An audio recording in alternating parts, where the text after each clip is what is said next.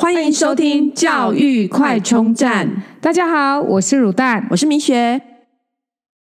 一一八课纲又来了哦！我们之前啊，就是才一零八课纲吵完，现在开始又在谈一一八课纲了。呃，教育部长潘文忠有预告，就是一一八课纲的走向呢，将会是与时俱进的 AI。那除了强化学生的这个数位的能力以外呢，然后还会规范学校要教的，同时也会配合升学考试。听起来就是觉得完蛋了，好像很可怕，又要改了这样子。没错。那对一八课纲呢，就会呃，他呃，教育部长说一八课纲就会建立一套课程研发审议的公开机制，并且经过立法院跨党派审查通过。这一次呢，就会之前不是强调一零八课纲强调素养吗？对。那现在就从素养转向 AI。其实。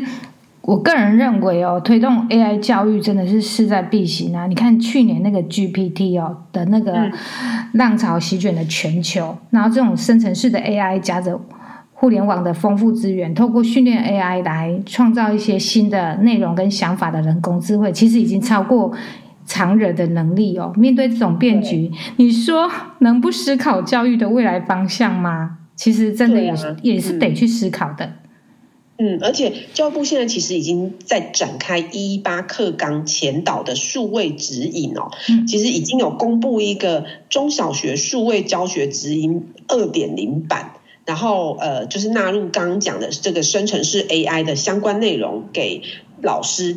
来授课参考。那以韩国教育部的例子来来看的话呢，就是韩国政府为了满足多样化的学习内容以及呃一直增加的这种 AI 的需求哦，从二零二五年开始要把 AI 数位教科书放进去中小学课程，所以哇，很先进。参考韩国话就是以后又多一科了吗？没错，AI 数位科嘛。对对对，那韩国呢，初期就先。采用特定年级跟指定科目来试办，那目标就是在二零二八年完成所有年级所有科目呢，都要导入这个 AI 的终极目标。然后，如果韩国这个教育政策革新成功了之后呢，就会成为亚洲第一个有这个呃全面性 AI 教育的这个国家。其实台台湾这边好像也有，就是说会找一些三百的班级来做一些测验啊。就是说，其实要上路之前，我相信都需要先做过一些就是实际的演练。是，对对。因为课纲在呃上路之前，其实也会找一些呃小的学校来做这个呃一零八课纲的前导学校做一些测试，这样子。是的。那台湾要推动一一八课纲的 AI 教育呢？也会其实还是会持续结合传统教学模式这两个并存，这样，因为毕竟还是要一段适应期，那也要减缓这个城乡差距的这个数位落差。因为比方说台北，可能台北市的老师每个就是都是年轻的老师，可能都非常呃用电脑都很上手。那中南部或者是乡下偏乡。呃，可能老师也许年龄层如果比较大，对这个可能不熟悉的话呢，那真的非常需要就是就是政府的协助。呃，协助这些老师要跨越这个门槛哦，进入到科技教学的领域，然后而且还能够还要能够督促学生在学习上无缝接轨。所以其实不是只有课纲是 AI 而已，还要结合这一些可能协助这些老师啊，做一些实务操作，才能够创造现代版的呃，就是 AI 版的一一八课纲。对啊，米雪提到这个，我就觉得。哦，感触蛮深的。虽然就是这几年教育部很那个致力于缩短，嘿推推动那个缩短城乡差距哦，在硬体上面已经有所满足了，就是生生用平板，班班有大屏的政策哦，让一些数位的那个硬体都到位之后，接下来关键就是软体的置入啊，像老师的知识啊跟能力啊，真的就是有一些像真的还需要再强化再提升，才能应付到生成式 AI 的领域哦，需要。提供相关的真人课程，让老师们具备教学的能力哦，也可以让学生可以实际应用在生活当中哦。真的是地方妈妈大大的心愿哦，千万不要这些，不要让这些重要的议题哦，沦为只是纸上谈兵。对，那有关一八课纲呢？呃，一百一十四年国教院呢就要提出一个计划书。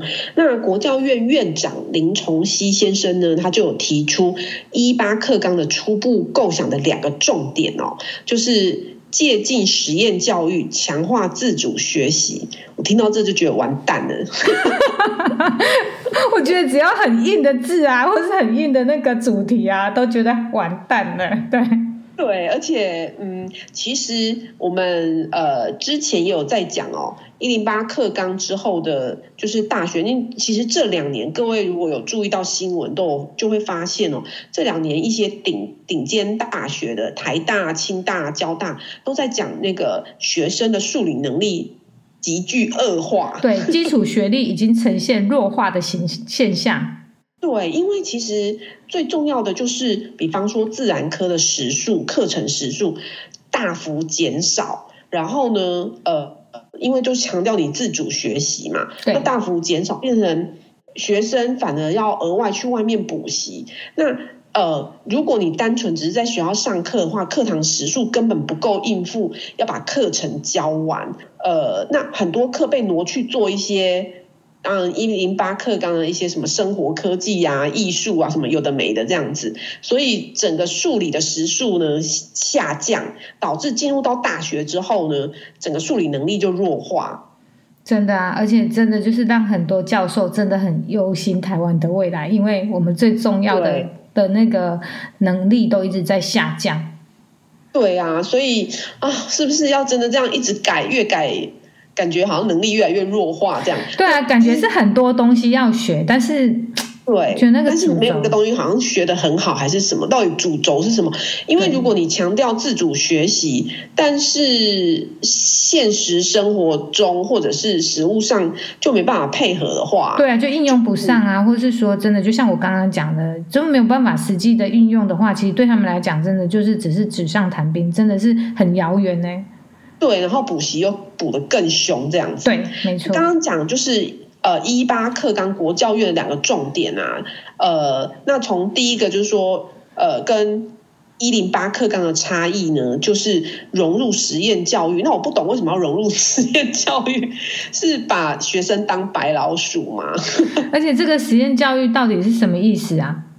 对，其实我呃，我不知道，就是各位有没有注意到，其实因为实验三法出来，也有一些实验学校产生一些乱象。嗯，那这个可能各位上新闻搜寻就会有发现很多乱象这样。那所以是不是一定要借鉴实验教育？到底我觉得实验教育就是一个呃，没有不像一般的公立学校啊或私立学校啊会有。呃，就是说一些监督的机制，那就变成呃好坏差异会非常大。对啊，有些老有些学校就会钻漏洞，有些学学校就很循规蹈矩。那如果练到会钻漏洞的实验教育，那就很惨。对，所以我觉得不能把小孩当白老鼠。嗯，所以我。呃，如果一一八课纲还要融入实验教育，就不知道这个的意义是在哪边。因为他举一个例子，就是说，哦，比方说原住民学校啊，都运用整个部落的资源来办学，这样，然后就鼓励呃国教院未来可以找朝这个方向啊，去原住民实验学校看看，这样。当然，每个地方有自己的特色啊，对，那这个是可以融入，但不需要把就是原本你。根本就不是这样走向的，要把它拉到那个走向这样子。对，而且也可以讲说，其实市场的应该也是要看居大部分的那个需求嘛，对不对？对，有时候教育也是需求去创造出来的，对机会。那再对，再来就是说，就有人问到说，那这样一一八会不会全面推翻一零八课纲呢？那呃，这个国教院院长是提到说，就是。一零八课纲就是有呃弹性学习时间、自主学习，嗯，然后所以呢就会觉得说，它一一八课纲呢，呃，就是要再放宽、扩增学习时数跟空间，然后协助自我探索，这样听起来就是很不妙的。哦，这个跟我一开始想的都不一样，我想的是要有老师介入的教导，哎，对啊。对啊，我觉得这就是不不教而杀谓之虐啊，就是很难哎。你只是强调自主学习，就是呃让小孩自己学，但是你没有一个基本的引导，嗯呃。要学可能就会变成说，因为他这边还有提到说啊，其实啊，像那个自主学习呀、啊，家长就是最重要的啊。比方说，家长可以去轮流到孩子班上分享自己的职业啊，那呃，就是呃，就不用花很多时间金钱啊，就可以开拓学生的视野。但是我觉得他这边的自主学习的基本点。就变成说，好像是要家长协助，但是这样其实会导致整个教育的 M 型化。这就是有办法、有能力协助孩子自主学习的家长，小孩当然学得更好，但没有能力的家长怎么办呢？对啊，而且这真的是超吃家长的资源，有时候你真的这是勉强不来的。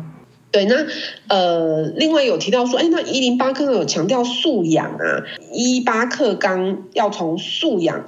呃，就是整个转型变成 AI，那那一一八课纲的素养到底是是怎么样呢？所以呃，这边其实他还讲得很模糊啊，就是说呃，学生要把具体现象问题化，在当从当中概念抽象化，这什么鬼鬼话？怎么办？我担心的，真的真的会担心啊！对对啊，觉得。我不知道啊，只是觉得能讲出这种鬼话，就会觉得感觉就是很妙，就是有一个很具体的做法，就是只是把呃很多事情讲的反正很抽象，没有人知道你到底第一步要做什么，第二步要做什么，第三步要做什么，就又把问题丢回给大家啦。对对，嗯、所以啊，真的希望就是一八克刚，希望不要有。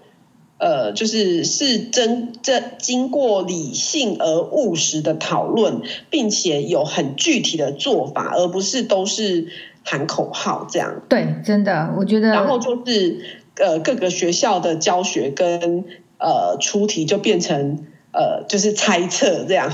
对，而且真的要把学生的基础能力真的要再建立。主一点，啊、真的这个已经是要，要建立好啊。对对对，因为这已经是反映在现在目前大一学生的一个状况，所以我觉得这真的是要去回推六年的教育啊，对不对？十二年的教育都是一个基本，然后这些要打底好，才会有未来性可言。对对，嗯，好，我们的一一八课纲就先聊到这。对。那就是希望呃，大家就自求多福。对啊，我们还是热烈讨论呢，还是有机会可以改变的，还是有机会。地方妈妈的小心愿都还是有机会的。对，嗯嗯嗯，好，好，今天就到这边喽，拜拜，拜拜。如果你喜欢我们的节目，记得订阅并持续收听我们的节目，也欢迎大家到我们的粉丝专业留言与分享哦。